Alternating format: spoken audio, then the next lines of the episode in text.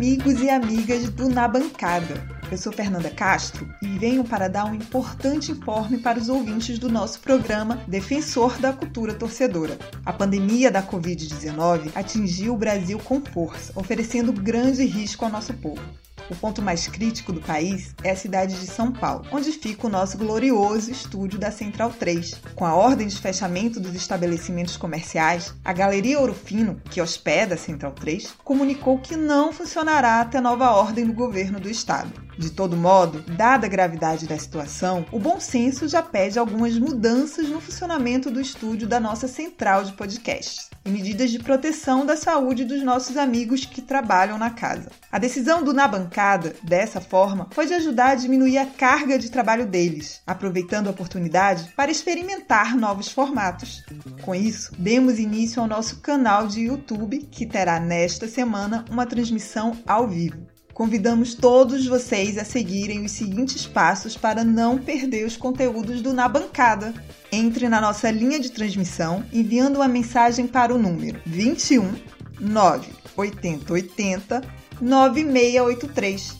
Siga o Na Bancada no Twitter, arroba na bancada underline e também acesse nabancada.online barra YouTube. Siga nosso canal, ative as notificações e fique sempre ligado nas atualizações. Esperamos passar um pouco mais de aproximação nesses tempos difíceis, que só serão superados se jogarmos juntos. Lavem bem as mãos, fiquem em casa o máximo que puderem pelos mais vulneráveis.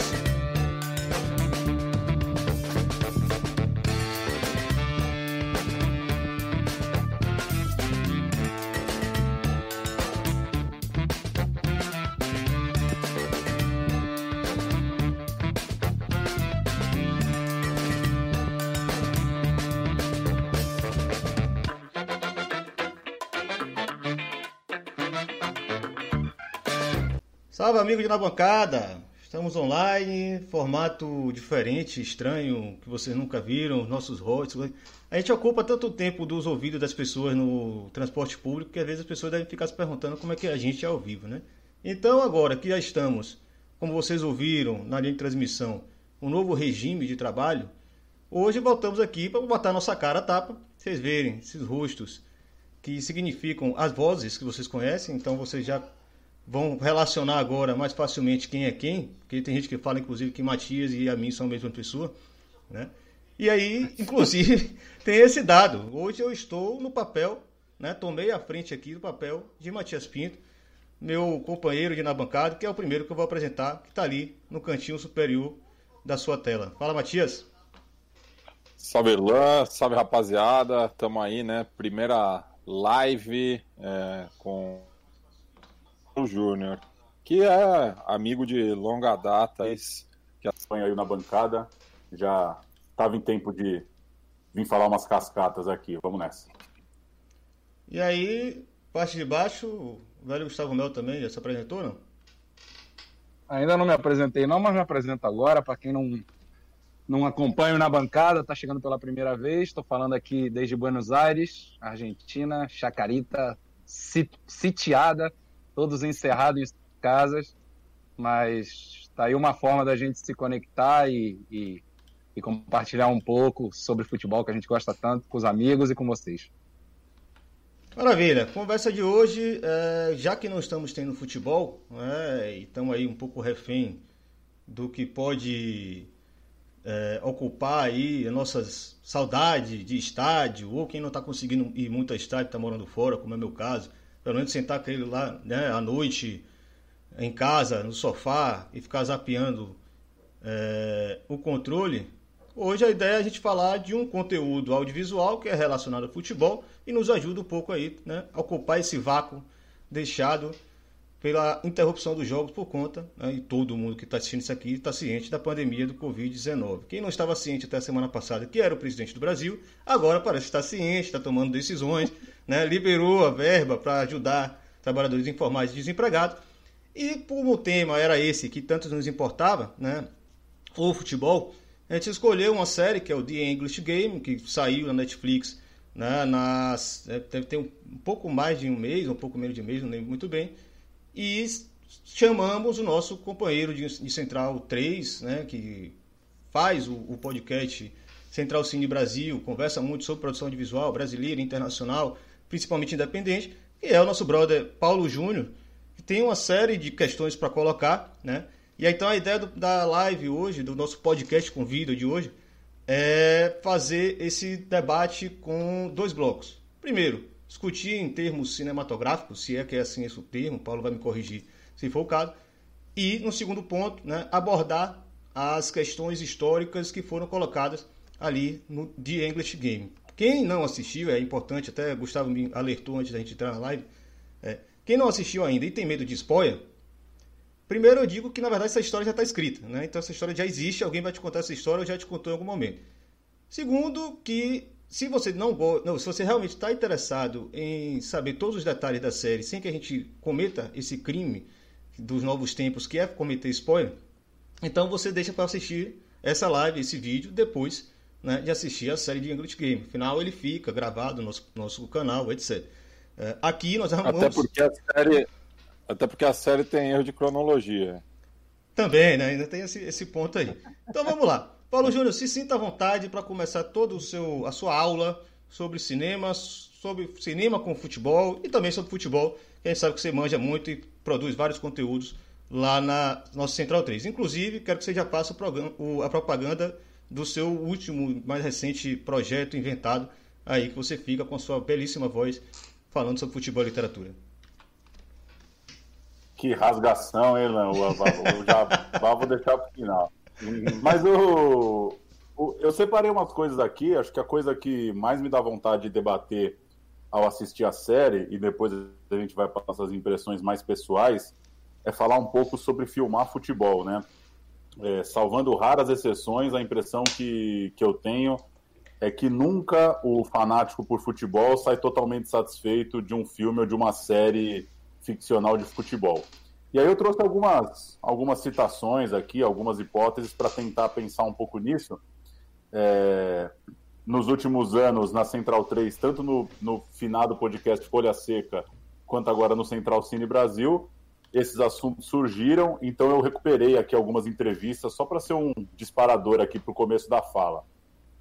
O Eric Rocha, diretor, é, filho do homem mesmo, diretor de Campo de Jogo, que é um, um dos grandes documentários recentes que trata do futebol, Claro que a gente está falando de um documentário, mas eu acho que a fala dele ajuda um pouco começar a pensar nisso. Perguntado sobre por que, que ele acha que tem tão pouco futebol na, no cinema de ficção no Brasil, a resposta do Eric Rocha foi: a televisão transmite o jogo de forma quase robótica, milhares de câmeras e efeitos controla o jogo de uma forma racional. Você vê o jogo com um propósito de entender e ver quem ganhou. No meu filme Campo de Jogo, a ideia é usar o cinema como dimensão estética e épica do futebol.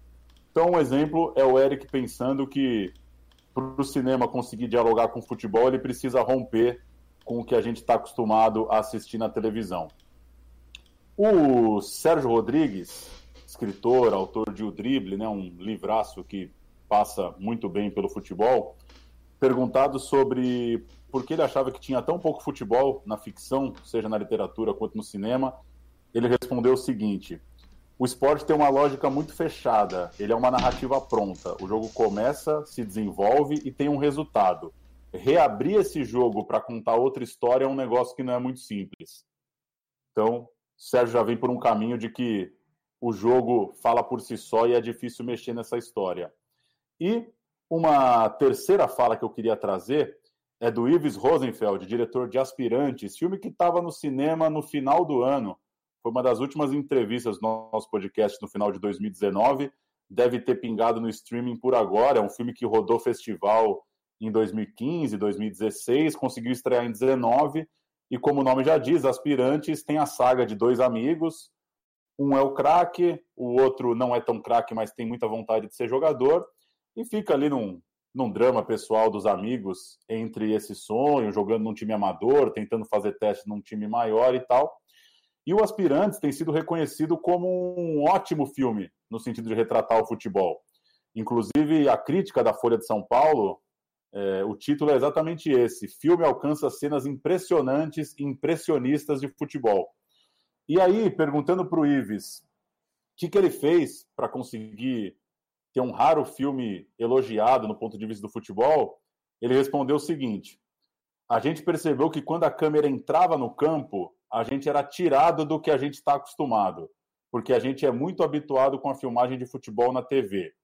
Então eu adotei um dogma: não vou entrar nas linhas do gramado.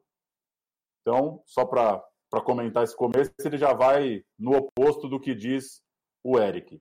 E aí ele conta que as referências para ele foram Canal 100 e aquele filme bastante conhecido do Zidane, Zidane, Retrato de um Século, se eu não me engano é a tradução para o português, com as câmeras filmando o Zidane num jogo do Real Madrid. E o Ives, o que, que ele fez no Aspirantes? É um filme de ficção, ele tinha dois atores, né, esses dois meninos. Ele trouxe uma molecada que jogava futebol, que ainda está tentando ser jogador, na idade ali de peneira, e montou dois times e rodou um jogo.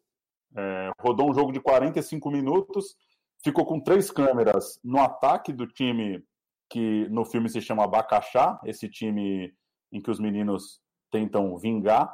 E aí a gente perguntou para ele, mas Ives, como é que era o roteiro? Ele falou, o roteiro era o seguinte, o Júnior, que é o nome do personagem, né? Ele foi para o jogo sabendo que era um jogo que ele ia errar muito e esse jogo ia ter uma repercussão na, na tentativa dele de ser jogador de futebol. Era um jogo que as coisas não, não iam dar muito certo. Esse era o roteiro. E aí a bola rolou. Aí a gente perguntou, pô, mas é, separava o jogo, isso deu certo? Ele falou, cara, a única coisa que rolou é que o time adversário era muito melhor. Aí o que, que eu fiz? Eu expulsei os caras. Eu tirei dois caras do time adversário para o Júnior pegar mais na bola. Foi a única coisa que eu fiz. E o roteiro era só essa indicação, ó. Você é o meia esquerda do time e você não jogou bem. E as câmeras ficaram nele o jogo inteiro e rolou. Diz tudo isso para chegar no meu primeiro ponto que eu acho que é legal de pensar no, no The English Game, que é essa coisa de filmar o jogo, que é o tempo morto do futebol, né? O futebol, é, ele não é apaixonante pelos melhores momentos, né? Ele tem uma narrativa que é um jogo longo, são 90 minutos, às vezes fica muito tempo sem acontecer nada muito marcante. E acho que muitas vezes o, o diretor, na hora de filmar, ele fica pensando nessa cena de impacto. Isso é uma coisa, aí já dando a minha opinião, isso é uma coisa que me, me incomodou um pouco no The English Game. Saber que quando o cara pega na bola, ou vai sair um gol, ou ele vai levar uma patada violenta. Paulo, é, deixa eu só já te é dar uma, uma interrompida rápida, porque quando a gente divulgou Manda. essa live, é, apareceu um rapaz que é, chamado Márcio Teles. Eu não conhecia né, o trabalho dele, mas ele acabou comentando sobre outros trabalhos que, como você já tinha me mandado antes, algumas referências que você tinha trazido para essa discussão, ele acabou usando as mesmas referências para indicar, para dar dicas. Até agradecer ele a, a, contribuição e eu falei, pô, então manda uma mensagem, né, é, dentro desse debate para a gente já provocar Paulo lá e ele comentar em cima disso e contribuir né, com a discussão. É, Márcio Teres mandou o seguinte: é, na dissertação, que é a dissertação que ele escreveu, né, e vou dar as referências depois, inclusive tá na, vai estar tá na referência aí do. vai estar tá na, na, descrição do, do vídeo. É, na dissertação chamei tempos mortos, entre aspas, aqueles momentos onde a ação esportiva do futebol é interrompida e a televisão, a televisão precisa preenchê-lo de alguma forma. É, em uma partida de futebol, por exemplo, Há mais planos, cortes, detalhes, imagens e informação nos tempos mortos esportivos, quando a bola não está rolando, do que em seus tempos vivos, quando a bola está efetivamente rolando. Normalmente, uma teletransmissão de alto nível, né, claro que não são todas, mas das de alto nível, tem entre 32 e 36 câmeras, sendo que apenas 3 delas são usadas enquanto a bola rola. Né? Isso é bem interessante de observar. Né? Tipo, 10% das câmeras dentro de campo estão realmente interessadas no jogo. Entra um pouco no que você já, já colocou, né? É, um que é o plano geral e as outras duas na linha do impedimento para acompanhar né, o avanço da jogada. As outras 30 e poucas são para ocupar o tempo morto, com imagem de jogadores, treinadores, torcida, etc. São elas que contam a história de uma partida. Né? Focam nos jogadores, que aliás se comunicam por suas expressões faciais, criando heróis e vilões, e usa recursos técnicos como replays e outros gráficos. Essas imagens também são importantes para a memória do esporte dos programas que exibem arquivos como mesas redondas, etc. Só dando a referência, é, Márcio Teres, ele escreveu uma dissertação premiada na Compós, que é a maior organização de pós-graduação em comunicação do Brasil. É, ele dependeu em 2013 no programa de pós-graduação em comunicação da Federal de, do Rio Grande do Sul. O nome é A Recriação dos Tempos Mortos do Futebol pela Televisão. Então, em cima dessa provocação dele, Paulo, já coloca aí a sua ideia de como o, o cinema não consegue acompanhar o que de fato a transmissão do futebol nos acostumou a entender como jogo de futebol. Legal demais. Eu estava até com o nome dele anotado aqui também, porque de fato eu, eu preparei isso de manhã e à tarde eu vi a mensagem dele e estava batendo bastante. Acho que o exemplo das câmeras que ele deu é, é definitivo e essa dificuldade mesmo do filme de contar, é, de ter esse ritmo do jogo. Então, eu acho que acaba sendo um pouco é, acaba sendo é inevitável ser um pouco superficial a relação que o jogador tem com o jogo e para mim isso causa um efeito que é você perder a dimensão exata do papel daquele jogador para o time, né? A gente está falando de um cara que joga muita bola, joga muita bola, joga muita bola, só que você não vê ele jogar muita bola, porque eu acho que o ver jogar muita bola é ver o tal do tempo morto também, né? Existem outros aspectos no futebol que só aquele plano fechado da pancada e do gol, pancada e gol, é, eu acho que não dão conta. E, e só para também não me alongar muito, outros três pontos que eu acho que valem um pouco nessa discussão. Primeiro, o entorno do jogo, né? É, numa, numa dessas entrevistas com realizadores do futebol, uma entrevista com o Luiz Rufato, escritor, ele organizou uma coletânea de textos de futebol na Copa de 2014 e ele respondeu uma coisa muito interessante. Ele falou: Eu acho que escrevem pouco porque é difícil entender que o, o futebol, na verdade, para muita gente começa quando o jogo termina. Isso é muito maluco, né? E aí me fez lembrar do Boleiros, né? É, conseguir dar essa dimensão do extracampo, né? Do pré e do pós-jogo, né? Como é que você cria ali uma camada de que tudo está dando a entender que aquele jogo é importante, que aquele cara joga muito, que aquele jogador chama atenção. Acho que isso é uma coisa muito difícil de trazer também. O terceiro ponto seria que, que eu vejo muito nas realizações do futebol uma, uma certa fuga do jogo mesmo. É, eu lembrei do lançamento do Heleno, filme do Zé Henrique da Fonseca, em que ele falou uma coisa curiosa no lançamento, né? Perguntado sobre levar torcedores para o cinema, como era lançar um filme de futebol, coisa do tipo. Ele disse: não, não é um filme de futebol. É um filme sobre uma personalidade, não é um filme sobre um jogador. E aquilo me marcou muito, assim, porque eu achei que o filme era assim de futebol. Né? O Heleno, ele tem a camisa sem numeração, ele tem o velho Maracanã, ele tem discussão sobre o bicho, ele tem discussão sobre quem ganharia a Copa do Mundo no período da guerra, ele tem discussões de futebol. Mas em todo tempo, na hora de promover o filme, existe uma cautela, a meu ver, que também acontece um pouco nessas produções que estão chegando agora no Netflix, de um medo de fazer um conteúdo muito paboleiro. Na verdade, um medo de achar que aquilo só vai funcionar para quem pira na bola. Então, não me surpreendeu que o primeiro episódio de English Game tem bastante bola e no segundo e no terceiro já tem menos. Já, já, já acolhe mais quem gosta de um drama. E aí o rapaz podia ser é, um pianista, um boxeador, enfim, o drama funciona. E o quarto ponto que eu deixo como provocação, que é uma questão de uma atuação é, muito realista e adulta uma, uma pressão tão grande de reproduzir o ambiente de um jogo, e eu acho que nisso tem uma questão de figurino, uma questão de arte, uma questão do campo parecer o campo da época, claro, mas acho que é uma responsabilidade tão grande de reproduzir a coisa do jogo que às vezes eu acho que isso deveria ser assumido que é impossível. E entender que ir para um caminho mais da fantasia, ir para um caminho mais lúdico, mais do relato, porque é, é inevitável que, por exemplo, quem já assistiu o English Game percebeu, é, os chutes são tudo no meio do gol. É, assim, é, a, a, vontade de reproduzir um jogo, ela não pode ser maior do que como aquilo funciona. Isso me fez pensar que vários filmes de crianças funcionam muito melhor. Eu não sei se vocês já assistiram Uma História de Futebol, do Paulo Macchini, que inclusive concorreu ao Oscar, um curta-metragem em que um, um, amigo do Pelé, né, na, na, infância do Pelé, narra a história do primeiro time deles ali em Bauru.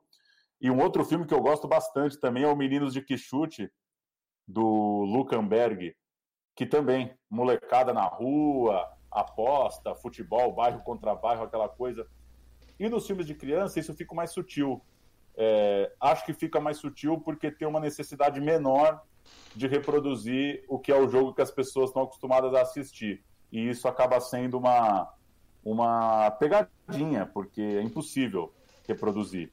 E para fechar, fechar total, citando inclusive um trabalho que o nosso colega que você acabou de citar, Irlan, colocou lá também no Twitter, Experiências Estéticas do Futebol no Cinema Brasileiro Contemporâneo, da Ana Acker. Uhum. Ela, vou falar muito, muito em resumo, depois a gente pode linkar aí, claro.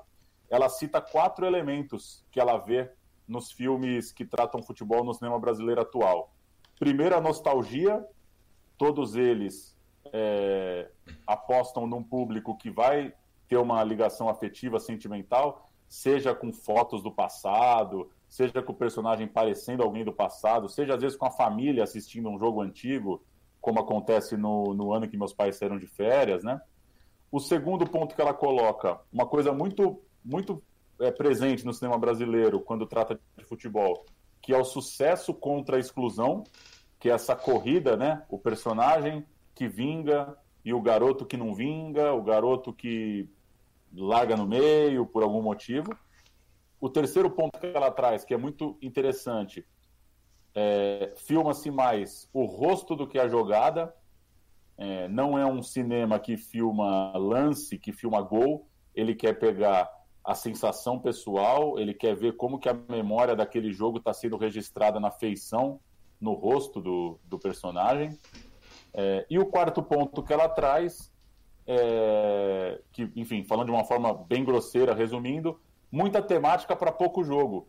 No fim das contas, acaba se falando muito de discriminação, ou de um drama, ou de uma relação com a torcida, ou de uma relação familiar, sei lá a mãe do garoto não quer que ele jogue bola, ou o pai tem o sonho que ele seja jogador, enfim. O lado de fora é muito presente como um drama social é, comum no cinema brasileiro, e o jogo acaba só ilustrando esse drama. É, falei demais, hein? Mas era mais ou menos isso, alguns falou, pontos para gente, bem. Pra gente pensar aí. Só mandar. Paulo,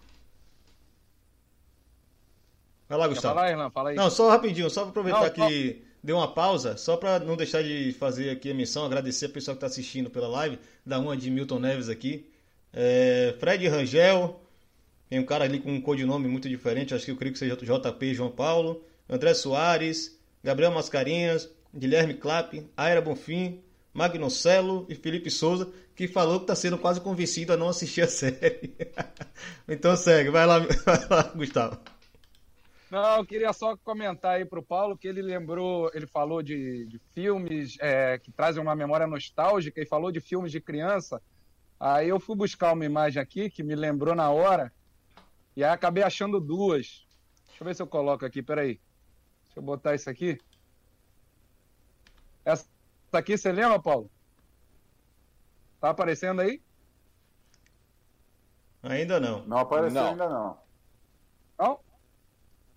Pera aí. Pô, tô fazendo besteira, hein? Ah, tá aqui. Aí vai, agora vai. Ah, garoto. Didi Lembrei dessa aqui. Ah. Lembrei da, é, os Trapalhões, o Rei Pelé e os Trapalhões, né? Como era o nome do filme? Era Trapalhões, e o Rei do Futebol. É isso aí, claro. E lembrei desse outro aqui. E o Champ. Ele Champ, exatamente. Boa. Muito bom, muito bom. Mas eu. Não, só pegando. Bola... Ah. Fale, fale, fale. Não, por favor, Gustavo. Não, continua. Não, acho que a bola acabou terminando comigo e, e queria dizer aí pro amigo que estava pensando em não ver a série que pode ver, cara, porque eu fui, talvez diferente dos, dos colegas aqui, sem nenhuma expectativa, né? Porque. É, não sei, eu acho que essas séries que têm saído, elas têm me lembrado muito muito uma, questão meio de telenovela e sem desmerecer em nada a telenovela, né? Acho que elas contam histórias com diferentes tramas, é, são muitos exemplos é, de séries novas que têm saído, às vezes com uma aura de grande de grande, é, de grande produção cinematográfica e, e, de fato tem uma enorme produção por trás de cada série dessa, mas com, com o velho formato de, de folhetim, né? Diferentes tramas acontecendo, diferentes personagens, então eu acho que eu fui com essa expectativa, menos do que com a expectativa de ver futebol. O futebol mais como um pano de fundo. E, e acho que eu gostei mais que, que os colegas, a gente estava conversando aqui antes, não estou apenas dialogando com o que o Paulo falou agora, mas é, acho, que eu, acho que eu curti porque o, o futebol de fato é um pano de fundo para uma série que debate diversas coisas, né, e diversos temas atuais. Tem, tem muitos é, assuntos que envolvem patriarcado, é, a questão da adoção muito interessante, da maternidade ali que aparece na, na série de, de maneira interessante, direitos trabalhistas também, a questão da, da, das greves nas, nas indústrias e tal, e o futebol dando uma liga é, sem ser protagonista, mas, mas sendo o fio condutor de toda a série. Isso eu gostei bastante. É, inclusive porque é, aprendi com a série, por incrível que pareça, aí o pessoal malhando a série, o Paulo Júnior não malhando tanto, mas o pessoal aqui antes a gente conversando, malhando a série, eu achei interessante porque é, são temas que a gente a gente gosta muito de ver na tela, né? É, é, é, temas que inclusive fazem parte da nossa da, da, nossa área de interesse, de quando a gente, o pessoal que acompanha na bancada sabe, quando a gente fala sobre futebol, quando a gente lê sobre futebol, assiste futebol, a gente tem muito o extracampo também, e a série traz a questão fundamental de, dessa coisa do amadorismo e do profissionalismo na gênese do futebol, essa coisa de um futebol popular e um futebol mais exclusivo e aristocrático, né?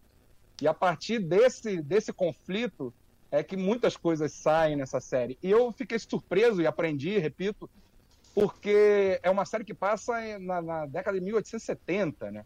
E, e, eu, de fato, não sabia, é, talvez por ignorância minha, de falta de leitura minha, mas não sabia que esse era um debate tão atual na Inglaterra. É, a gente está falando de 40 anos antes desse tema, desse debate chegar mais forte, ou dessa problemática, é, desse conflito real é, chegar ao Brasil, né, que foi a partir da década de 20. Então eu, eu achei isso interessante, assim, como que a partir de uma telenovela, porque é basicamente o que é, é, é você ter. Esse cara é, é maldoso tão... demais. Você, você que acha a telenovela ruim demais, eu acho bom pra caramba, cara. Tô vendo aqui a, a, a, a novela das nove, agora voltou a passar aquela, não perco uma. Tá mas. Isso é uma mentira, mas tudo bem. Mas, mas achei legal isso. E conhecer personagens que a gente só só conhecia de, de algumas leituras, né? Como o próprio Fergus Suter, né? Que é tido como um dos, dos pais do futebol moderno lá na Inglaterra.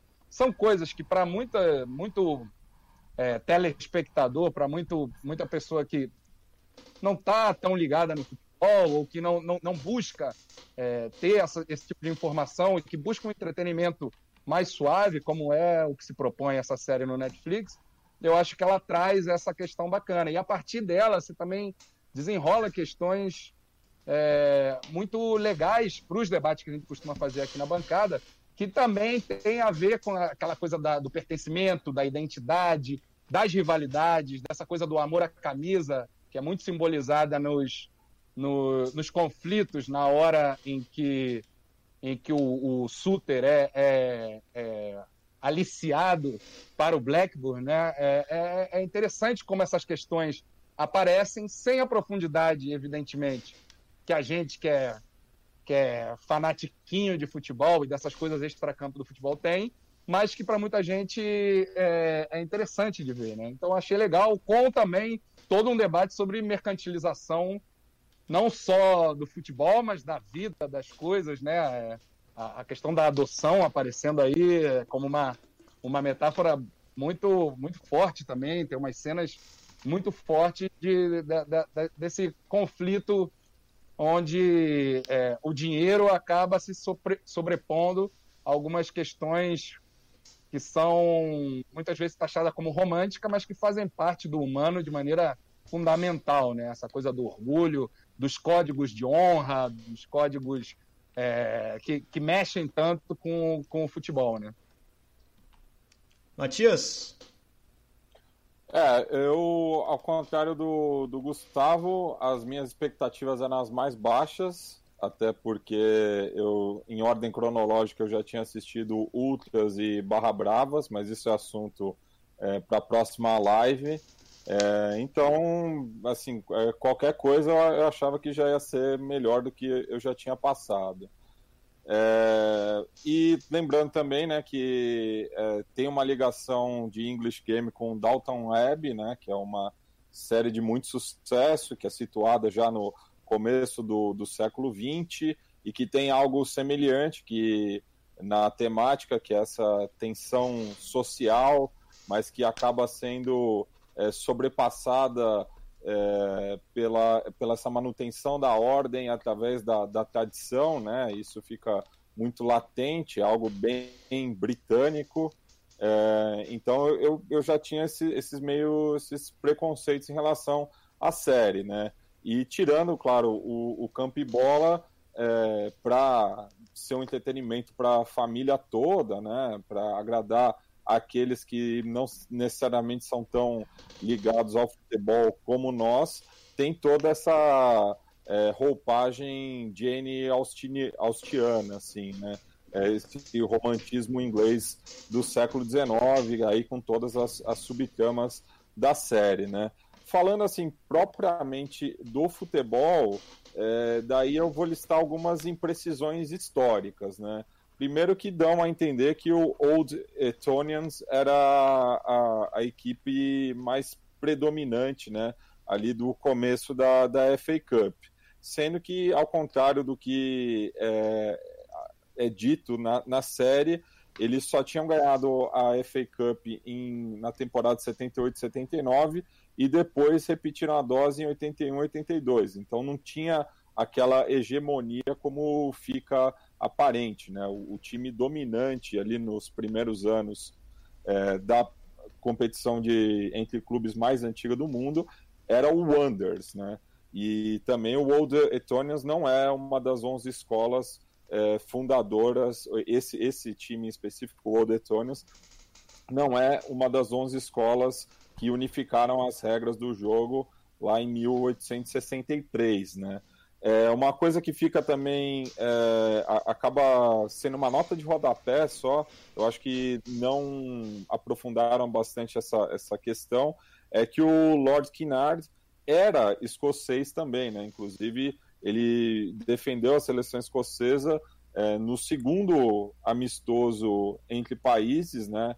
Contra a Inglaterra em 1973. Tem ali só um, um diálogo bem breve dele com o Suter é, no qual ele lembra desse jogo lá no Hampton Park, é, mas que fica meio solto, né? Ele parece ser apenas mais um, um, um, jogador inglês, até pela por ele residir em Londres, né? E também ser filho dessa família é, aristocrática e que justamente dá, né, as condições para depois, futuramente, ele presidir a FA até a sua morte em 1923. Ele é uma figura central aí é, nessa transição justamente do amadorismo para o profissionalismo. Mas a, a, construção do personagem eu achei que ficou um pouco aquém é, da, da figura dele, né?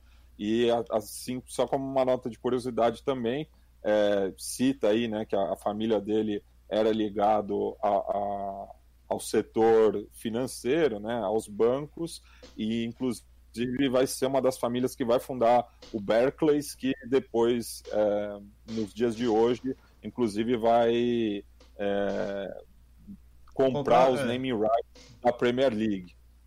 É, e daí, eu acho que o, o, mais grave, assim, que em relação à passagem do tempo, né, é, dá a entender que logo depois que o, o Old Etonians ganha a, a FA Cup, o Blackburn já surge né, como é, é, é, essa equipe que vai desafiar né, os clubes da aristocracia, mas isso só vai acontecer mais ali para para meados do, da década de 1880, né? Daí sim ele vai vencer é, quatro Copas da Inglaterra em sequência, mas nunca a final é contra o Old Etonians, né? Ele vence as duas primeiras contra o Queen's Park, que é um, um dos clubes mais tradicionais da Escócia, e depois duas contra o West Bromwich Albion. Essa final, né, que o, o, uma equipe de Blackburn ganha do Old Etonians, na verdade é o Blackburn Olympic, que é outra equipe, né? E só fazendo também aí é, em relação ao Blackburn Rovers, né? Que é, é uma equipe que seguiu no, no profissionalismo até os dias de hoje, ela também acaba sendo conhecida já na, na era da Premier League ao furar aí, né, o, o, o círculo dos clubes tradicionais ao vencer a, Premier, a terceira Premier League lá na temporada 93-94, aquela equipe do Alan Shearer e tudo, né? Então só apontando aí algumas imprecisões da série. Beleza, antes de voltar para Paulo. Corneta. O pessoal, o pessoal não larga a corneta nem para discutir série do Netflix. Inclusive. É, só é, antes de é passar. falta do futebol, né? É, né? Não tem Fernando Diniz, né, Matias? Tem que, tem que questionar alguém. O Diniz, o Diniz fechou aí antes da quarentena com duas vitórias seguidas. Então, é, tá bom demais. Tá pick blinder já. Tá. Eu, antes de passar para Paulo de novo, para ele pegar o que vocês comentaram e, e, complementar, só alguns recadinhos, né? Teve um palhaço aqui que brincou na, na live, fez um comentário dizendo que era Matias tá fazendo uma live com Cartolouco, Guga Chakra e Baco Exu do Blues. Eu diria. eu diria. Eu diria que é Pedro Caruso, Cartolouco, Guga Chakra e Baco Exu do Blues. Segue o barro. É, antes, eu tenho que deixar um recado importante. Me chama de. Não, só ia falar, me chama de Bolsominion, mas não me chama de cartoloco, por favor. Está... Tá louco. É, eu tenho uma obrigação, inclusive, como a gente já começou meio apressado, que a gente chegou meio atrasado na live, é, fazer um, um agradecimento pessoal da nave. Vocês estão vendo a logo aqui em cima no, né, no canto superior, não sei, direito de quem está assistindo a tela aqui. É, o pessoal da nave é uma empresa daqui do Rio de Janeiro que fez toda uma contribuição aí voluntária, gratuita e até muito bem na base da amizade mesmo, para que a gente conseguisse ter né, essa estrutura que a gente está tendo hoje aqui. É, na descrição, como a gente chegou meio atrasado, eu não coloquei o link deles, mas essa plataforma que a gente está usando para fazer a conferência, pelo visto, está funcionando muito legal. E né, todo o, o, aparato técnico que envolveu aqui essa produção é, conta com a ajuda do pessoal da nave. Então eu tenho que aqui deixar o agradecimento. Meio Milton Neves, mas é isso aí. É, mexendo Neves, na amizade a gente é melhor do que, do que no comércio. É, e aí passar para Paulo, já fazendo um, um, uma pergunta que mandaram para a gente no WhatsApp do Na Bancada. É uma provocação de Daniel Ribeiro. Diz que você não pode escolher coluna do meio, tem que escolher um dos dois. Carrincha Alegria do Povo, 1962 ou Isto é Pelé, 1974? E agora? É, pergunta boa. Vou com Garrincha, Alegria do Povo, Joaquim Pedro de Andrade. É... Não, vou fazer uma resposta bem muro. Podia ter o Joaquim Pedro fazendo um doc do Pelé. Tá bom? Ele falou que não tinha coluna do meio. Mas manda ver, considerando aí o que Matias e, e Gustavo colocaram, né, com perspectivas distintas, inclusive, né, o que, é que você tem a complementar? Eu, eu acho legal o que o Gustavo falou da, dessa visão mais ampla. Eu, quando eu disse no começo de que eu acho que seguram a mão para não ser uma, uma produção muito futeboleira, não é necessariamente uma crítica, eu acho que é o. Enfim, acho que eu gostei da série, acho que é o que tem que ser mesmo. É, eu acho que é esse, essa busca de uma medida entre uma série de frito de futebol e mais uma série de drama histórico, como tantas outras, né? É, eu acrescentaria só que, enfim, ela carrega para mim o, o, problema das, da atual geração das séries do streaming mesmo, que é um, um roteiro meio viciado mesmo, né? Uma coisa um pouco arrastada, é, enfim, não, não, não se decide o número de episódios pelo, pela história que você quer contar, né? Se decide por outros motivos por um, um tempo de duração de um produto na plataforma, isso evidentemente é, às vezes tem o seu ônus, né? É, então, enfim, disse isso para dizer que eu preferia que fosse um filme. Preferiria que fosse um filme. Do, acho que pessoalmente não sou grande fã do formato, mas gosto. Acho que eu entendo esse balanço. Eu entendo também que é normal a gente se frustrar às vezes, porque tem algumas discussões do futebol que estão pipocando ali e há uma opção de não se aprofundar. E acho que é natural que a gente se frustre um pouco com isso, né? É, e, e um pouco do que o Matias falou, da cronologia, é, sinceramente isso não me pega tanto. Acho que isso é meio inevitável numa produção de época. É, não, não tem.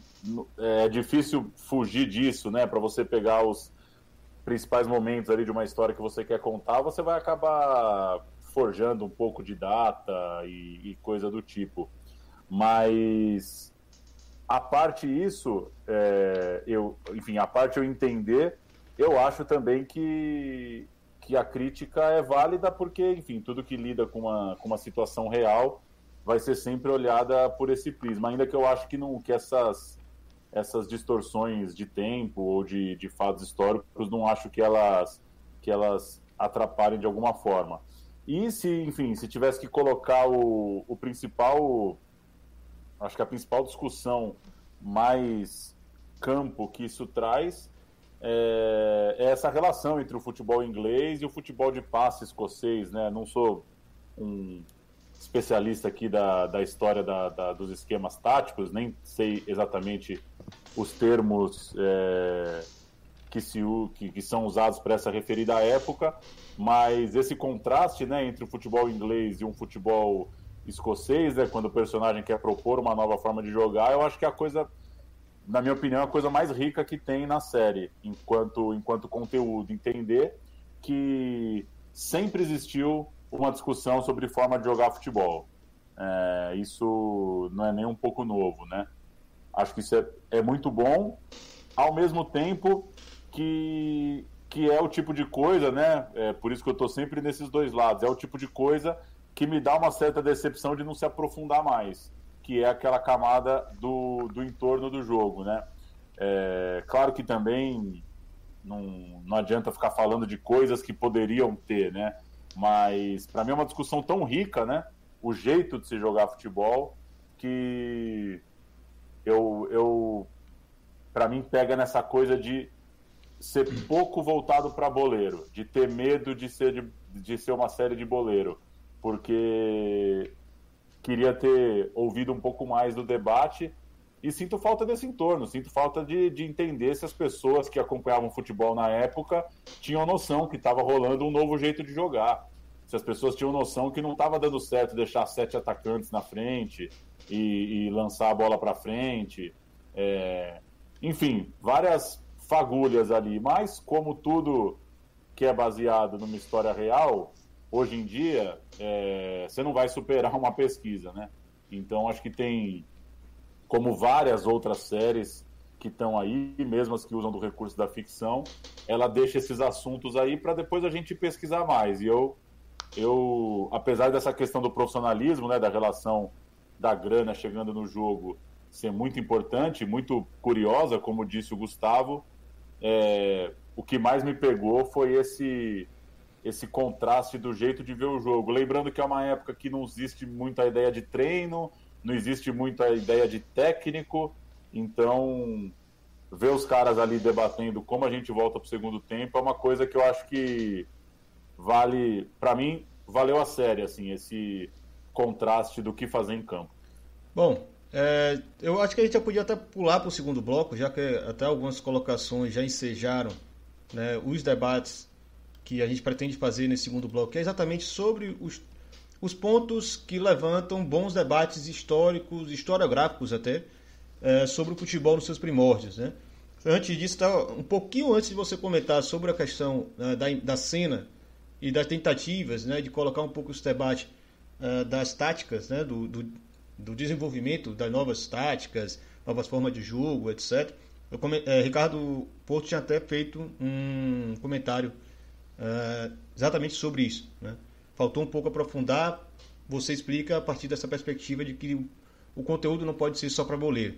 Eu, particularmente, já dando minha opinião pessoal total agora aqui, é, eu acho até bom, porque não me interessava, por exemplo, saber o desenvolvimento uh, dos padrões táticos da época, o que estava sendo inovado. Não, eu não tinha interesse nisso na série. Eu realmente me interessava em ver alguns pontos que foram colocados com todas as dificuldades que existiam na, na, na série. E assim, também não sou nenhum especialista no, no tema de, de, cinema, etc. Então não saberia fazer uma, uma análise como vocês estão fazendo.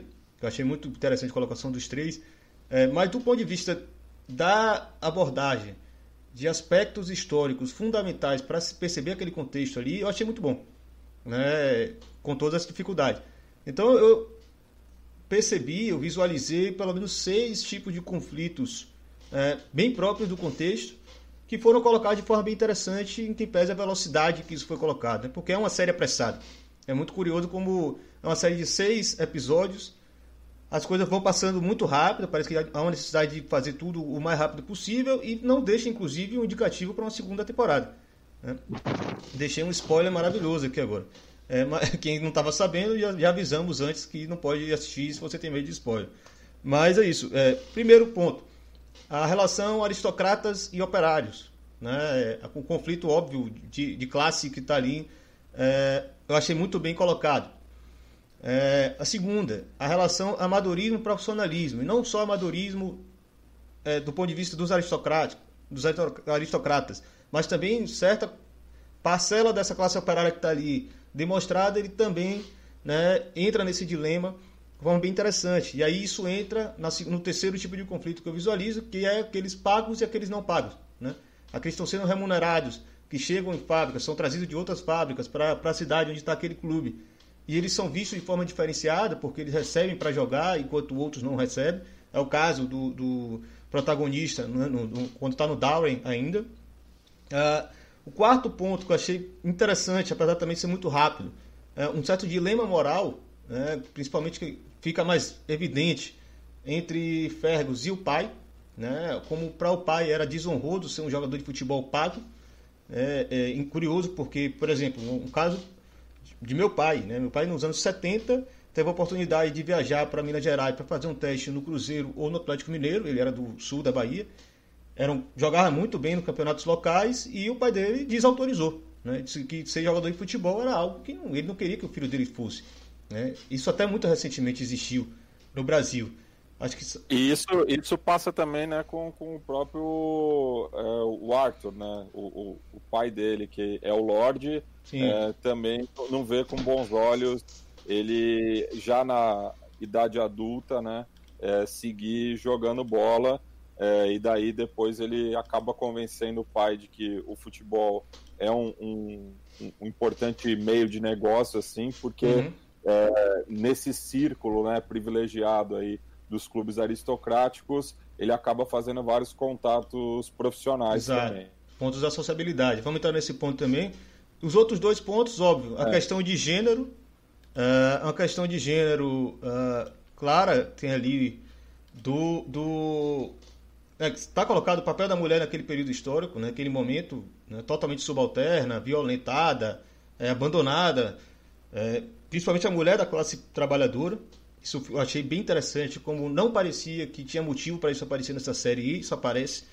É, e por fim, o conflito que eu acho fundamental para entender o próprio futebol brasileiro. Né? Eu queria até que o Matias trouxesse isso de forma mais densa, que era o conflito, o, o digamos, a rivalidade é, entre os capitalistas do, de Londres, né, da capital, e do norte inglês, né, das cidades como Manchester e, e Liverpool, por exemplo, que a gente tem mais notícia hoje, mas você tinha na época lá é, Yorkshire e Lancashire. Desculpa, eu não vou saber o nome direito agora. Mas essa é, parte. Lancashire é a região onde está localizada Manchester, por exemplo, né? E daí Blackburn, enfim. Exato, é, queria que é esse ponto. Um dos principais polos industriais da Inglaterra ali no noroeste. É, e esse, esse é o, o elemento central para perceber depois dois, é, dois pontos históricos indispensáveis.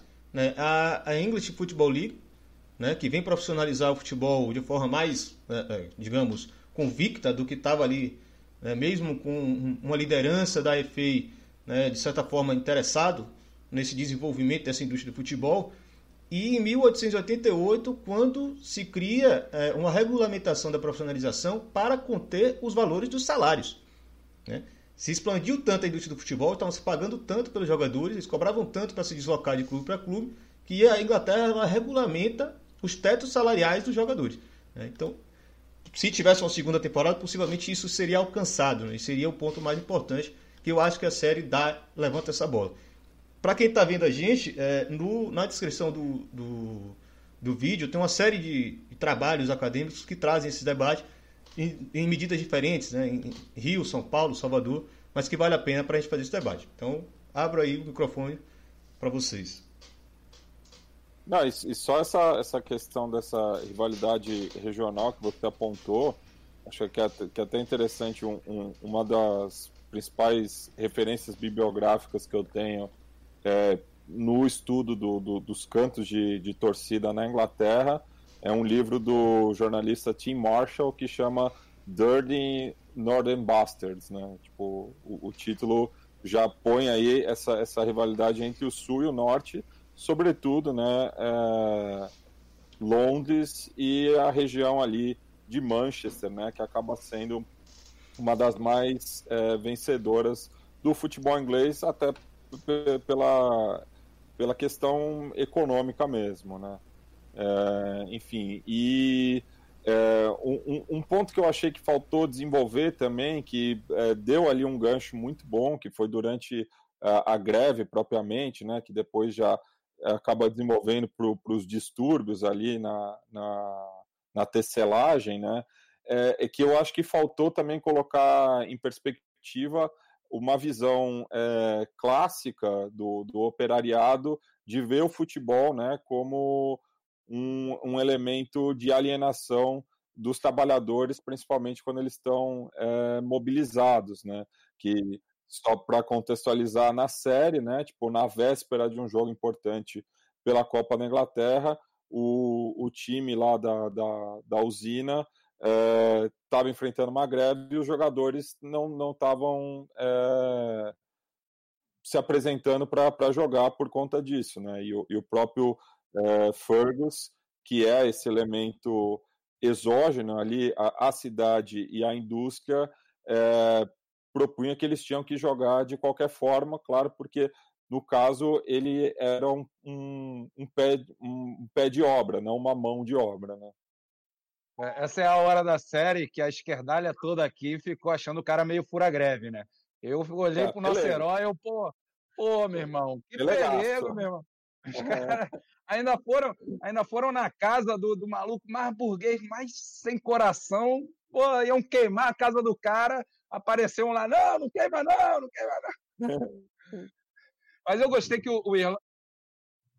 É, mas ainda perdeu o cachorro e quase, quase foi na, em cana, né? Quase foi o único que foi em cana, né? Bode expiatório. E, mas foi salvo pelo mocinho da burguesia é. de Londres. Eu fiquei bolado com a série nessa hora. Mas é como eu disse, o, o Matias acha até que entendeu errado, mas como eu disse, eu fui com pouca expectativa. É, a Matias chegou a dizer, ah, ao contrário do Gustavo, fui com pouco, mas eu fui com pouco e por isso que achei bacana, porque você, apareceram você pelo menos. Não...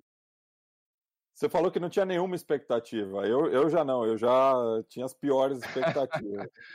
tá certo. Mas eu achei interessante que o, o Irlan numerou os, os conflitos e, e, batiam muito. Eu tenho umas coisinhas anotadas aqui e batiam exatamente, né? Porque ficou, de alguma forma, isso mostra como a série deixou claro alguma das coisas que ela quis jogar para debate. Né? É, e de todos eles, eu acho que, para a gente que está debatendo futebol, é, é, tem uma coisa que é fundamental do Na Bancada, que está nessa série, e que, obviamente, não complexifica, obviamente, não, não avança muito, mas é colocar a questão é, de classe dentro do futebol, né? E do futebol como reflexo e também que, é, que reflete questões sociais e políticas todo o tempo, né? O, o Na Bancada existe por causa disso. Tudo que a gente faz com essa perspectiva de torcedor e de arquibancada é, é debatendo questões desse, desse, desse jogo de mão dupla, né? O futebol refletindo e também se refletindo na sociedade. É, e, e, isso eu achei bastante interessante, né? Acho que faltam produtos é, cinematográficos, produtos audiovisuais é, que coloquem o futebol dessa maneira, né? O, vários dos, das produções, não, não, acho que não, acho que eu estou reforçando o que ele fala. Voltei, voltei, mas enfim, acho que não não, não, não entro em desacordo com o Paulo aqui, acho que talvez eu esteja reforçando, ele pode me corrigir, é, mas que vários, é, o pecado maior, talvez, é, dessas produções audiovisuais de ficção, que muitas vezes a gente vai ver, é quando eles tentam fazer do momento do jogo a principal coisa, do dentro de campo, é, é, o, o, protagonismo do, do, do roteiro de filme sobre futebol. E, e, isso, como já foi muito bem colocado é, pelo Paulo e refletido na fala dos demais colegas, isso é impossível de se fazer.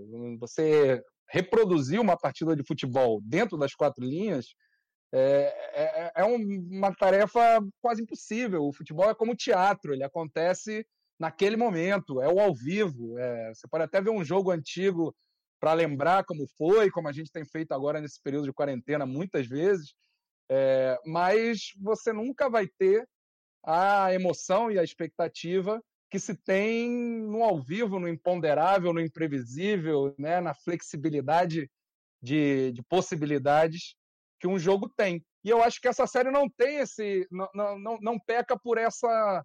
É, como dizer, por, por essa tentativa. Eu acho que os momentos de partida são só para para gerar os, os plot points da, da, da série, né? Para seguir o jogo depois de uma vitória ou de um jogo mais dificultoso, e tudo acontece no fora de campo. Como nós aqui no, na bancada também muito pouco debatemos de, de dentro das quatro linhas, acho que a série também não se propõe muito a, a isso. Acho que ela se propõe mais a esse, a esse fora de campo, que é o que tanto nos fascina também no futebol, né? Que dá todo esse esse sabor também nessa perspectiva de reflexo da sociedade.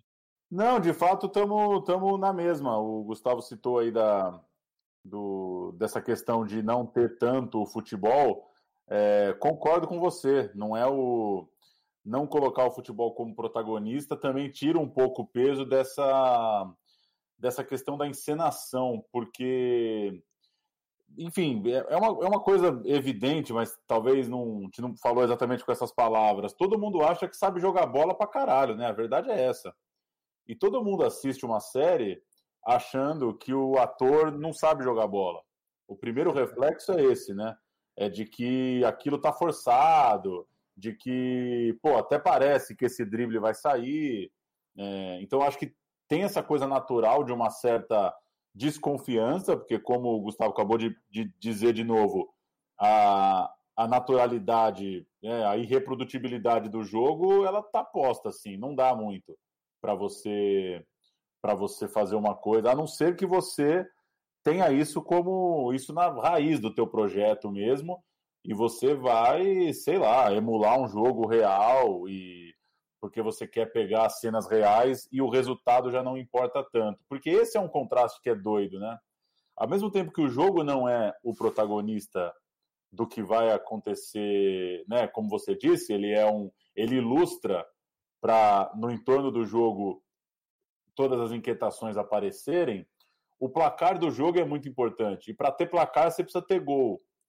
E aí é, é, é, é isso que, que é, o, que é para mim a grande, a grande pira, né, de ficar, de ficar o grande contraste mesmo, né? Como não pesar a mão no jogo, sendo que o andamento do campeonato ele é fundamental, né? Sendo que o, o no fim das contas o gol é importante para o placar e não tão importante para a cena do gol, né?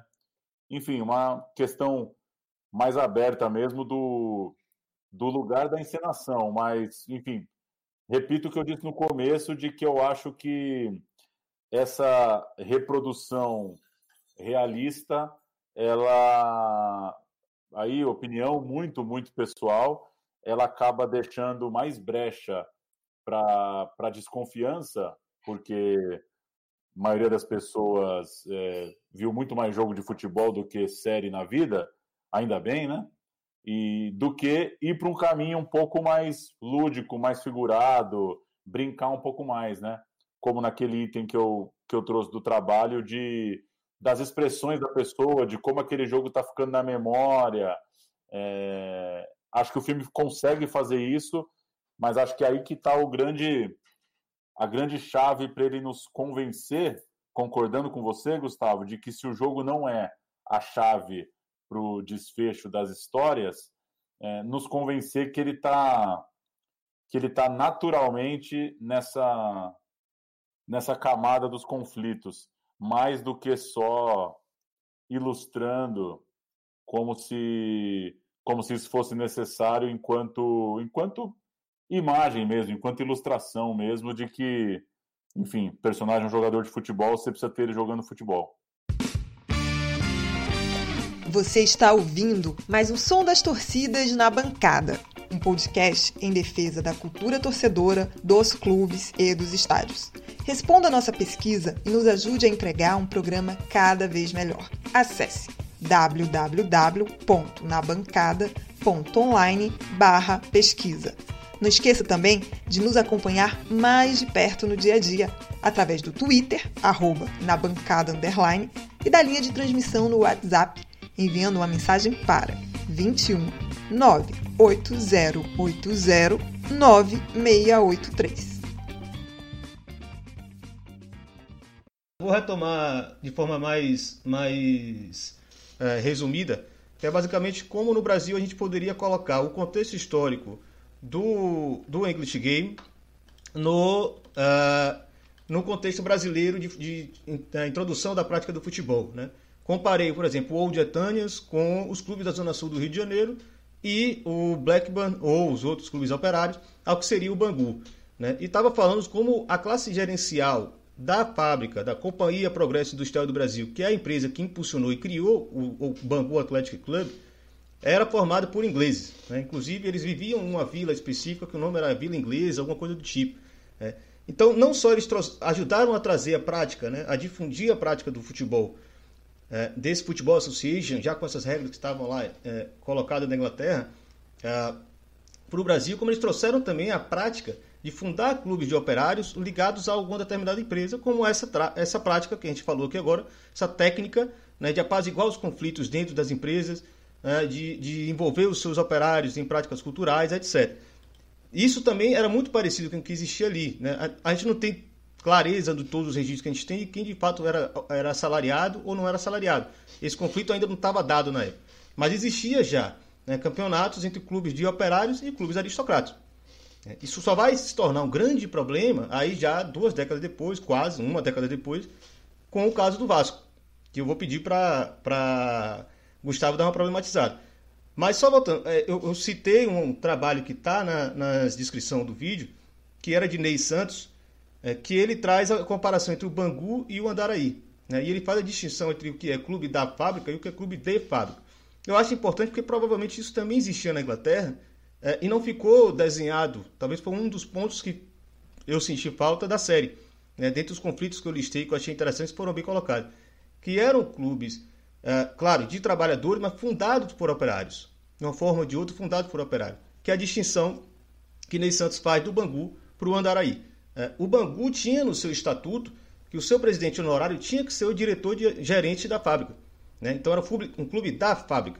O Andaraí não. O Andaraí ele era uma associação, claro, com interferência indireta, com um certo, uma relação de patronato dos donos da fábrica Cruzeiro, mas o Andaraí Athletic Club ele não era da fábrica do, do, do Cruzeiro, a fábrica Cruzeiro. Né? Então, assim, existiam diferentes formas de você perceber esse futebol operário surgindo. E ele usa elementos, por exemplo, clube na Mangueira, né?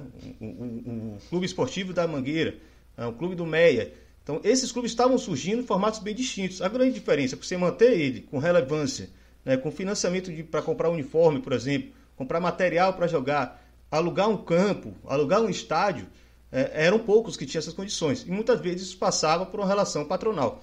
Né? Então, esse destaque, eu creio que na Inglaterra a gente deve ter inúmeros casos, eu nunca estudei a esse, a esse ponto, porque eu não faço estudo historiográfico do, do futebol, mas talvez pudesse existir alguns, alguns exemplos interessantes. Dentre aqueles 127 que eles falam que se inscreveram né, na Football Association, talvez algum uh, tivesse essa função interessante de ilustrar né, o, o que era o clube de fábrica e o clube da fábrica. Abro para vocês agora. Paulo, quer falar? Vai lá, vai lá, manda lá. Não, eu acho é, interessante porque eu fico imaginando, pelo menos acho que na Europa e na América do Sul, não sei, talvez o Matias, com a experiência dele do Fronteiras, tenha um caso que fuja dessa, dessa curva, mas acho que essa dicotomia é, entre futebol popular e, e, futebol aristocrático aconteceu pelo menos em todos os clubes da, em todos os países da América Latina e acredito da Europa também. Não sei se estou me equivocando nessa fala, mas pelo menos é uma realidade que a gente vê na Inglaterra claramente e no Brasil. Agora é, é interessante como a questão é, da fábrica né? Se você fosse definir a história da Inglaterra em, em uma ou duas palavras, certamente ia ser é, a Revolução Industrial, a industrialização do país e, e talvez é o, o, imperialismo. Né? São questões que moldam a Inglaterra como a gente entende hoje como sociedade e que é impossível você falar da história deles sem essa questão dos trabalhadores da fábrica, né? de, de, de tudo isso que, que define a história deles a partir de certo momento histórico. Se você traz para o Brasil, é, certamente você vai ter que buscar algumas outras coisas. Isso não é. Provavelmente você vai é, transformar, é, é sair do imperialismo para falar de colonização e, evidentemente, você tem que falar aqui sobre a questão racial, sobre a escravidão e como a escravidão de seres humanos foi fundamental é, para marcar a nossa sociedade, né? Marcou a nossa sociedade de maneira muito clara. Então a questão racial aparece também muito forte nesse contexto que o Irlan está falando. É, essa questão das fábricas certamente tem a ver é, com, a, com a importação do futebol da Inglaterra, com a influência que a Inglaterra tinha aqui em, em termos econômicos e também nos costumes, ou seja, com a própria inserção do futebol a partir dessa influência. É, mas a partir desse momento histórico, a gente está falando da década de 10, década de 20, aparece também a questão racial muito forte, né? E aí sim, o Irlan citou o Clube de Regata Vasta Gama, que surge, era um clube de remo, e que surge a partir de 1915, forma o seu, o, o seu setor de futebol, já com um, um clube, um, um, time formado com uma diversidade do que, do que a gente tinha nas ruas do Rio de Janeiro, né? uma diversidade de classe e racial. Os primeiros times do Vasco, os times de é, as primeiras fotos de times do Vasco, se não me engano, são de 1916, e você já vê naquele momento um, é, um perfil, é, digamos, mestiço é, dos jogadores, né? Jogadores negros, jogadores brancos, jogadores pardos e de diferentes classes sociais. É, num clube que, que vinha de, um, de, um, de uma história interessante de que não era vinculado às principais é, as principais oligarquias da cidade, era uma burguesia portuguesa, certamente tinha sua grande influência, mas que não, não dividia as mesmas mesas com os clubes mais aristocráticos da época, e que em 1904, isso é bastante interessante, porque a gente está falando de 16 anos depois da abolição da escravidão, tem um, um presidente negro. É, o Vasco é campeão pela primeira vez do Remo, um ano depois é, da, da admissão de um presidente negro é, no, no clube de regata Vasco da Gama, né? Então o Vasco ele não é pioneiro, como o Irlan bem citou aí os clubes de fábrica, ele não é pioneiro de maneira nenhuma em ter jogadores negros entre seus quadros. É, você tem inclusive o caso é, do pó de arroz no Fluminense, você tem é, registros históricos muito claros de jogadores negros antes mesmo do Vasco aparecer no cenário principal do futebol. É, mas a partir de 1919, o Vasco, digamos, contrata, e aí não se tem registro se de fato era pago ou não, mas dentro de todo esse contexto de profissionalização que a série, de maneira bastante aceitável, mostra, é, as, os indícios são de, de, trabalhadores que eram beneficiados para poder treinar junto junto à, à, equipe de futebol do Vasco da Gama, vieram vários do clube do, do de clubes segue, de segue. clubes de, é, de clubes do, do campeonato do subúrbio do Rio de Janeiro. Mais notadamente do Engenho de Dentro, se não me engano, vem sete jogadores do Engenho de Dentro para o Vasco. É, e, e a, a, grande diferença e o que faz o Vasco ser tão lembrado quando esses assuntos vêm é porque o Vasco é o primeiro a bater esses clubes, né? Em 1922, o Vasco ganha a segunda divisão do Carioca. A gente também, para quem não está ligando, o Rio de Janeiro era a capital, tudo acontecia no Rio de Janeiro é, em termos de, de proporção nacional, que ia através das ondas do rádio ou das, da, dos jornais nas diferentes capitais do país, ou seja, era muito visível o que acontecia no Rio de Janeiro, refletia muito dos, dos conflitos que aconteciam é, é, nas, cidades, é, nas cidades do país. Mas o Vasco chega em 1923 e ganha dos times aristocráticos que eram até então absolutamente hegemônicos. Os times de fábrica, ou os times da fábrica, como o Irlan colocou, ainda não tinham essa possibilidade de é, vencer os times mais tradicionais e aristocráticos. Quando o Vasco ganha esse campeonato, toda essa discussão de profissionalismo e amadorismo, que não existia até então, ganha um contorno extremamente forte e, e, e os times aristocráticos tentam a exclusão dos, dos jogadores negros e operários do Vasco da Gama, que se nega na, na famosa resposta histórica, que tanto orgulha os torcedores do Vasco, é, nega dizendo que foi com esses jogadores, é com eles que a gente vai se manter. Isso gera a retirada dos times aristocráticos é, da liga, fundando uma liga paralela. Né?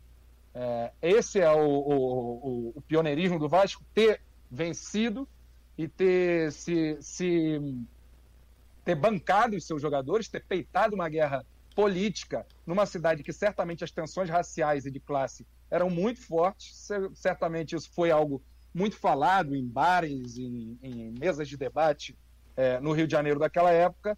E o pioneirismo se dá nisso. O pioneirismo não se dá no primeiro jogador negro, como muitas vezes é colocado. Né? Então eu, eu, fico me perguntando como seria essa série de English Game é, sendo feita é, para uma realidade brasileira. E acho que teria muito caldo nessas tensões raciais que a história do nosso futebol conta. Né? Quem tentou fazer não fez muito bem feito, né? Teve alguns filmes bem ruins aqui no Brasil, algumas séries também. Matias, você quer dar um pitaco aí para a gente começar já antes da última rodada, cada consideração?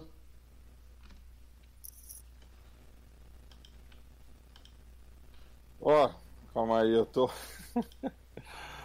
é, vou passar a bola para o Paulo para organizar um pouco melhor os pensamentos. Paulo Júnior. Ô, louco. É... Cara, não, ouvindo vocês aí só, não, não tenho tanto a acrescentar, não. Compartilho aí da, da questão final aí do Gustavo. Muito, ficaria muito curioso para ver algo parecido na realidade brasileira. É...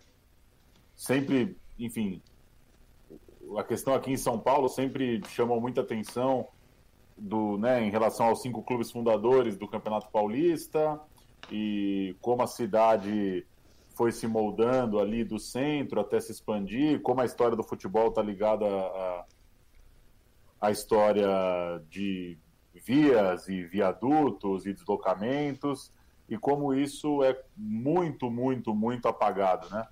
É, nem é para entrar nesse mérito agora, claro, mas uma coisa que é, é, é, enfim, não deixa de ser, não deixa de ser interessante ver na série um, um jogador atuando num time que continua nativa, né? Aí há cento e quanto? 150 anos agora, praticamente.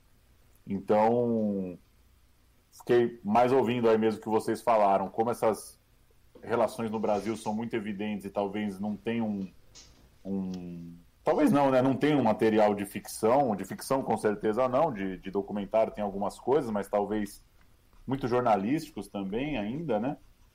É, mas como dá para dá para fazer essas ligações e, e principalmente, né, no contexto aqui de São Paulo que eu tenho mais proximidade, pelo fato disso tá completamente apagado, né? A gente não tem essa não não vive o reflexo disso na na relação que as pessoas têm com os clubes atualmente, nem atualmente, né? Pelo menos, enfim, o Matias vai saber falar muito melhor, mas a configuração do futebol é essa há algumas décadas e seria bom um, um English Game. Aliás, já para eu, eu ia terminar falando, brincando aqui com que nome poderia ter a série, né? A série ela tem um nome diferente para o público em espanhol, é isso, né? Isso. É. Vocês lembram? É, é, acho que é Juego de Cavacheiros ou algo assim. Juego de né? Cavacheiros. Foi, quem falou foi Isso. Nico Cabreira, falou pra gente. Porque gerou polêmica, né, o nome The English Game, né? Porque exatamente um dos debates é a, o contraste entre o jogo inglês e o jogo escocês. Então, Um Juego de Cavacheiros aqui. Um jogo de cavaleiros. Cavaleiro, cavale, cavalheiros. Bom nome, hein? Gostei do nome. Gostei do nome. Funciona bem. É, Enfim, fica para a gente pensar aí qual seria, como que poderia sintetizar algo parecido com isso numa realidade de algum centro brasileiro aí. É, e, e só trazendo um pouco para a realidade sudaca, né? Não falando somente do Brasil, mas também ali do, do Rio da Prata, né? É, que é, é, um, é um fenômeno que no, no English Game a gente não vê ganhar tamanha proporção, né? Porque justamente esses cavaleiros, né? Eles chegam a um acordo, mas, é, enfim, em quase todos uh, os lugares que eu estudo, os grandes centros, né, de Brasil, eh, Argentina e Uruguai, você tem um momento que tem uma cisão muito grande eh, na liga principal, né, justamente por conta desse eh, embate entre o profissionalismo e o amadorismo e a, o surgimento do profissionalismo marrom, né, que entre outras coisas aqui no Brasil acabou cunhando a expressão do bicho, né? É, que tem, tem duas é, origens etimológicas, né? Uma seria o próprio pagamento em espécie, né, para os jogadores, e a outra seria uma desculpa, assim, para o cara ter ganhado uma grana, falar que tinha ganhado justamente no jogo do bicho, né? Mas você pega no Rio de Janeiro, você teve é, em determinado momento, e sempre é, é, é, ali bem próximo, né? justamente quando é, o profissionalismo é iminente, né? justamente é, quando os operários começam a tomar gosto pelo jogo, começam a se organizar e a desafiar os clubes aristocráticos. Né? Então, no Rio, é, São Paulo, Buenos Aires, Montevidéu, ali pelos anos 20, você tem uma cisão entre as ligas, né? e daí acontece essas bizarrices de um ano ter mais de um campeão, porque acaba se considerando é, o, o, campeão de ambas as ligas, né? No caso do Rio Grande do Sul, por exemplo, que é, é o primeiro estadual de fato do Brasil, justamente porque lá o jogo se disseminou muito mais rápido, justamente por conta, né, dessas zonas de é, influência rio-platenses, né, principalmente ali na fronteira oeste. Então você vê o, o, o gauchão tomando corpo e os clubes da capital começam a, a se sentir intimidados pelos do interior e daí o profissionalismo surge e acaba justamente é, com essa dualidade, né? E daí a capital acaba é, construindo uma hegemonia que só vai parar, ironicamente, com o surgimento de um clube vindo de um setor industrial que é o Renner, mas depois é, dessa breve é, conquista lá nos anos 50, é, a dupla Grenal acaba sendo é, hegemônica no estado. Então é só, só, só apontar aí, é, é, fazer essa comparação, né, de como que o, o jogo ficou nessa disputa entre a classe dominante e, a, e os trabalhadores, no fim, claro, o, até por uma questão de maioria, os trabalhadores acabam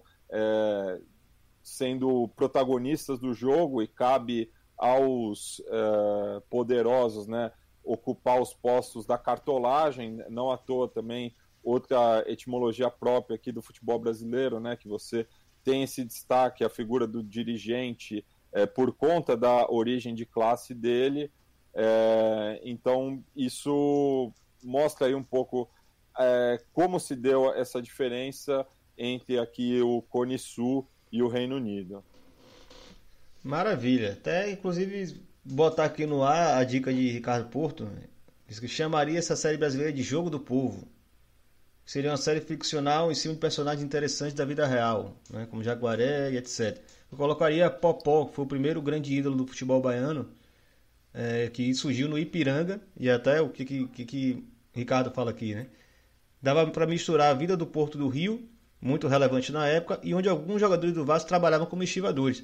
Né? Base, a base, né? o segmento social de onde vinham boa parte desses jogadores, considerando que estivadores eram trabalhadores braçais bem pagos, né? Para o padrão é, da época. E o, um dos e onde, clubes... eu, e onde eu, a zona portuária onde o Vasco foi fundado também, né? Isso, é. Que aí depois entrou o aterro ali, né? Mas ali era a zona portuária, inclusive. Né?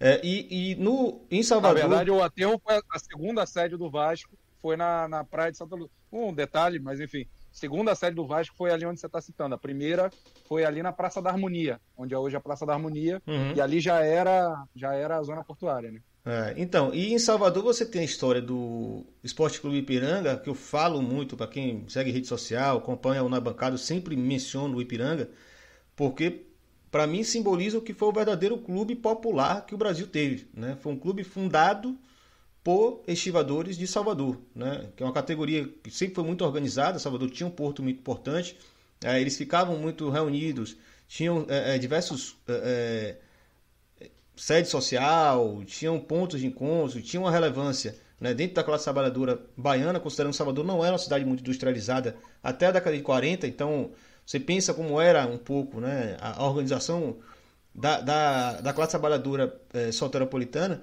é, e o Ipiranga ele foi fundado por estivadores que teve um clube forte a, até metade dos anos 50. Né? Claro, tem um registro histórico, novamente, descrição desse vídeo, tem uma referência aí, que é do, do Henrique Sena dos Santos, explica os, os primórdios de Ipiranga, é, tinha uma, uma, relação de mecenato, uma família importante, manteve o clube em pé, mas de fato foi um clube fundado no bairro de 2 de Julho, por uma categoria social da classe trabalhadora. Talvez diferencie bastante né? O que eu acho fundamental para a gente, quando gosta muito de falar de futebol, história, né? a diferença entre clube popular, né? de origem popular, e clube de massas. Né? Clube hoje, na altura do futebol, negócio, indústria do futebol, ele consegue arrebatar as massas. Então tem, tem uma diferença muito grande essas duas coisas. Todo mundo hoje quer ser clube do povo. Né? Nos primórdios, seus clubes rejeitavam o povo, odiavam o povo. Né? É importante falar isso. Né? Praticamente todos os clubes, aqui nós temos um São Paulino, um palmeirense, um vascaíno e um torcedor do Vitória. Né? Talvez dos quatro, o mais aristocrático de fato fosse o Vitória, pelo contexto histórico que ele nasceu, 1899. Né? Pouco depois surge o Palmeiras, salvo engano, é o segundo. Não, o Vasco também, tem essa origem aristocrática, mas tem outra formação geográfica histórica. Né? Depois vem o Palmeiras. E o Vitória surge, inclusive, como um clube de cricket, né? Clube de Cricket. Matias não esquece essa informação, ele nunca deixa passar essa informação no xadrez verbal, no Fronteiras Invisíveis. Bom time no Ótimo time de cricket. Inclusive, no primeiro jogo, os Playboy brigaram, porque um não queria pegar a bola e fundaram outro clube, o São Salvador. É importante isso, dado histórico também. Imaginar como eram esses Playboys do English Game também existiam no Brasil. É, mas é isso, né? Cada clube. da bola. Como é? Os donos da bola. Dono da bola. Ele fala lá, né? A criança que não quer entregar a bola. Bom, é isso. Eu quero fazer uma última rodada. Eu vou começar por Paulo, dar, fazer suas últimas considerações, etc. Depois vai Matias, é, Gustavo e a gente encerra, né? Fazer o sentido anti-horário aqui. Pode ser? Vamos nessa. Bom, é muito bom o papo e no fim das contas registrar para quem está acompanhando que se quando a gente fala de uma obra audiovisual, o gosto pessoal das pessoas é o que menos importa. Então, algumas coisas a gente fala até um pouco brincando, né? Que é uma impressão mesmo, né? Não, não precisamos cortar a, os nossos suspiros e inquietações pessoais, mas mais do que recomendo a série, acho que quem gosta de, de futebol e quem está aqui é porque acompanha na bancada deve assistir. E a, o, o número de questões que a série traz vale demais a pena, não à toa já temos aí uma hora e quase uma hora e meia de papo. E do ponto de vista mais do futebol, eu vi que muita gente aqui perguntou de filmes favoritos e tal. Eu mais para registrar mesmo, o Brasil tem uma tradição gigantesca no documentário, né? É... Alguém mandou a mensagem, né, do, do Garrincha Garrincha Alegria do Povo, Joaquim uhum. Pedro de Andrade, tem o Isso é Pelé do, do Barretão e do Escorel, Subterrâneos do Futebol, para mim o para mim o grande documentário de futebol feito no Brasil, que é do Maurício Capovilla, junto do Tomás Farcas, um filmaço, aço. Então, só terminar com, com isso. A gente acabou, eu na minha parte falando do cinema, acabei falando muito de ficção, mas eu recomendaria que quem está na pilha vai atrás de documentários. Depois posso até ajudar a organizar uma lista para a próxima live que vai tratar das outras séries. Por favor. Ir atrás dos documentários brasileiros dos anos 60 e 70, eu acho que é, é o caminho que eu indicaria. E a partir daí, é, Aspirantes, um filme fresquinho, citei no começo, tá aí com certeza nas plataformas de streaming. Linha de Passe, um filme que já tem aí uns 10 anos, provavelmente, é, também é um filme que acabou marcando muito, né? Walter Salles e Daniela Thomas, que tinham essa preocupação de filmar o futebol, né? Quem, quem faz o, o, o, o garoto jogador de futebol é o Vinícius, né? Que é o rapaz que ficou conhecido ainda garotinho no Central do Brasil. E eles tinham essa preocupação, né? De, de ter o entorno do futebol. Então tem uma coisa que, por exemplo, no linha de passe, é, o moleque é acusado de ser fominha na peneira. E o, o treinador, né, o, o cara que está lá mediando a peneira, é, cobra isso dele, né? Então, assim, isso é uma questão de roteiro que precisa dialogar com o jogo, né? Precisa dialogar com o jogo. Olha, você não passou na peneira porque você é fominha. Então, acho que é um, um bom exemplo de filme para pensar também como que a representação do jogo pode e deve dialogar com o roteiro. E do mais, enfim, os outros lá citados, né? O Boleiros, acho que é um filme que faz muito pensar nessa questão do entorno, como que no fim das contas a nostalgia e esse jogo que começa quando a bola para de rolar é o que nos apaixona de certa forma. E mais uma vez citar os dois filmes de temática mais infantil, Uma História de Futebol, filme brasileiro, curta-metragem indicado ao Oscar, não é pouca coisa, na virada do século, é, antes ainda de um novo boom do cinema brasileiro, então trabalho que repercutiu muito, tem no YouTube aí, filme de 20 minutos, e o Meninos de Quixute, outro filme também de temática infantil, molecada na rua quebrando tudo, apostando, o pai entra para tirar a bola que vai entrar no gol porque o filho é frangueiro, essa palhaçada toda de molecada jogando bola e muito bom. Acho que são dois filmes que, para quem está nessa pira de pensar filmar futebol, vale a pena. E uma última, 30 segundos, e depois que eu falei, eu, eu comecei a dar uma busca sobre a questão tática, e o Léo Miranda, no blog dele lá no Globoesporte.com, fez um texto sobre o dilema tático entre ingleses e escoceses em The English Game. Então, quem gosta de dar uma pirada aí em WM, passing game, é, todo esse tipo de coisa. O Léo explica lá como que essa, essa fagulha, esse, esse lampejo de, de discussão da série, no fim das contas, dá para traçar uma linha sobre a evolução e a transformação do esquema tático no futebol. Matias, fica à vontade. É, eu vou só encerrar dando também uma, uma contribuição aí, é, uma, uma, dica cinematográfica, né? E que, curiosamente, tem até um, um, um dos atores do English Game tá, tá dentro dela e também faz alusão aí à, à bela camisa que o Irlan tá ostentando aí no, no fundo do cenário, né? No caso, é um filme também que trata muito pouco do, do campo e bola, mas trata aí é, do universo do futebol, mas mais como uma parábola né, desse é, espírito de equipe e também é, trata do tema né, da, da, da, elitização no futebol, que é a procura de Eric, e no caso o ator que interpreta o Marshall, né, que é o, ali o, o jogador que mais se é, indispõe com o Fergus quando ele chega na cidade, que é o Tommy Marshall, no filme ele faz um dos enteados é, do protagonista, né, do A Procura de Eric, filmaço aí do Ken Loach, lançado em 2009. Filmaçaço, né? FC United of Manchester. Inclusive, fazer essa passagem, né? Não sei se vocês repararam as camisas que tem hoje aqui. O Matias uma vez entregou que a esposa dele chama ele de nerd do futebol. Então hoje estamos todos de nerd do futebol. Eu botei a camisa do FC United. Ele tá com a camisa da Inglaterra de rugby, né? Para ser mais complicado ainda. E é, Gustavo Mel conseguiu chegar aqui com a camisa do da Irlanda do Norte. Essa aí foi especial. Não sei onde você arrumou esse negócio aí. Mas enfim, aproveita que você já mostrou a camisa, faz suas considerações finais aí pra gente. Aqui é meu, meu protesto contra o eixo de Londres. Essa série mostra muito bem. Essa camisa, cara, eu arranjei na Copa de 2014. Ficaram lá em casa uns, uns irlandeses do norte, me deram.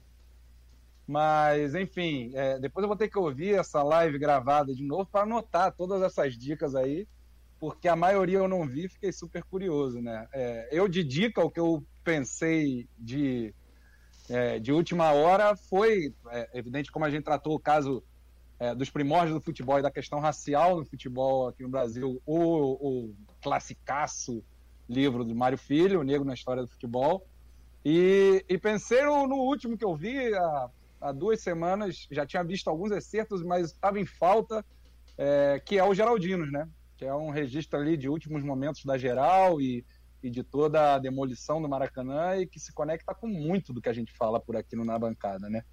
Então, acho que essas são minhas dicas e no mais, pô, é, agradecer aí, bacana pra caramba poder falar com vocês, ainda mais nesses tempos loucos em que a gente está vivendo, em que, ainda mais aqui à distância, vocês talvez estejam sofrendo aí na pele mas aqui à distância é sempre bom falar com vocês, porque a gente sofre. É, a gente vai do ódio à, tristeza profunda de ver como é que está a nossa situação aí no Brasil. É, se o mundo inteiro está vivendo essa pandemia de jeito difícil, é, é, muito duro a gente ver quem, quem tem responsabilidade lá no Brasil, aí no Brasil, é, tratar o nosso país com essa tanta coisa bonita que a gente fala sobre ele, tanto que a gente tem de orgulho desse país, tá, tá difícil. Então essa live serve também para a gente dar um abraço nos amigos, poder, poder compartilhar um pouco com vocês. Agradeço muito essa possibilidade. Maravilha. Só um filme que eu pulei, Ilan. O nosso amigo aqui no comentário, Luciano Pérez, citou o passe livre do Oswaldo Caldeira. Se eu não falar, eu, depois eu não durmo. Esse aí é. é top 2. Esse, esse, não, eu não diria. Esse, esse filme não tem só a frase mais bonita do, do cinema de futebol, como tem a frase mais bonita da história do cinema brasileiro, é, quando Pelé declara à imprensa, né? Homem livre em futebol, homem livre, eu só conheço um, Afonsinho. Cenaça. Muito com, bom. com Pelé rodeado por repórteres e um, o filme Passe Livre, claro, trata da, da luta do Afonsinho para ter o direito de jogar onde quiser. E até não jogar também, se quiser. Maravilha. Bom, vamos encerrando aqui. É, nossa primeira live, cometi um erro técnico apenas. Estou de parabéns, fala aí. Foi uma primeira experiência Opa. com muitas telas, ah, tem toda uma dificuldade, mas deu tudo certo. Uma hora e quarenta de live, o pessoal participou legal aí, agradecer todo mundo. Né? Foi bastante é, cabeça aí que mandou uma mensagenzinha, um recado, né? ajudou a contribuir com a discussão aqui. E vou deixar aquelas magladas finais. Mais... Oi? Teve, teve mais mensagem de Vasco aí que eu vi. Vasco. O vagabundo é. entrou e só meteu um Vasco. É, é. é teve, teve de tudo. Aí. Teve contribuição séria, gente concordando que The English Game é um novelão. Teve gente dizendo que a gente podia fazer um no Brasil. Teve gente sacaneando a gente, né, para variar, dizendo que é a mistura de de Pedro Caruso, Cartoloco, Guga Chakra e Bacuxu do Blues. Foda-se, vai ser isso aí mesmo. É, e agora eu quero deixar aqui alguns recados, né? Primeiro, o para Diogo Leal, nosso parceiro amicíssimo nosso aqui, que organiza o Cinefoot, né? Já que estamos falando de futebol, produção de visual, né? Tem que mencionar o Cinefoot, trabalho bacana de resistência mesmo, sobre, da galera que produz é, filmes sobre futebol, inclusive a ótima oportunidade para rever os brothers, né? Paulo Júnior mesmo. Acho que a última vez que a gente se viu foi no Cinefoot aqui no Rio. Tomamos um goró muito bacana, com boas conversas também. É, mandar um abraço para o professor João Malaya. Eu não sei necessariamente se ele está vendo a live, mas ele começou a seguir a gente no, no Twitter, o Twitter do Na Bancada, e foi bem gratificante, porque é um dos caras porra, que escreveu um dos melhores trabalhos é, que eu conheço sobre os primórdios da cultura torcedora no Brasil, né? Escreve, tem uma tese sobre o tese ou dissertação, não tenho certeza agora, mas sobre o Vasco da Gama, né? Esse conflito que é, é, Gustavo mencionou, já tinha colocado o trabalho dele na descrição, inclusive. Então tá aí, procurem saber do trabalho do professor João Malaya também. Leandro Stein, o Stein, do, da Trivela, perdão, é, que mandou aqui um, na, na, na transmissão. Maior obituarista do futebol brasileiro. Monstro. Maior monstro. obituarista do jornalismo brasileiro. E sei lá, ele é uma das melhores, melhores coisas que existe, o maior produtor de conteúdo bom sobre futebol do Brasil, sem dúvida. Ele entrou na live, entrou mais tarde, ele mesmo se entregou aqui e mandou uma mensagem é, sobre a questão do profissionalismo marrom. Só o último do recado para não deixar de mencionar nessa live, ficar gravado aqui, né?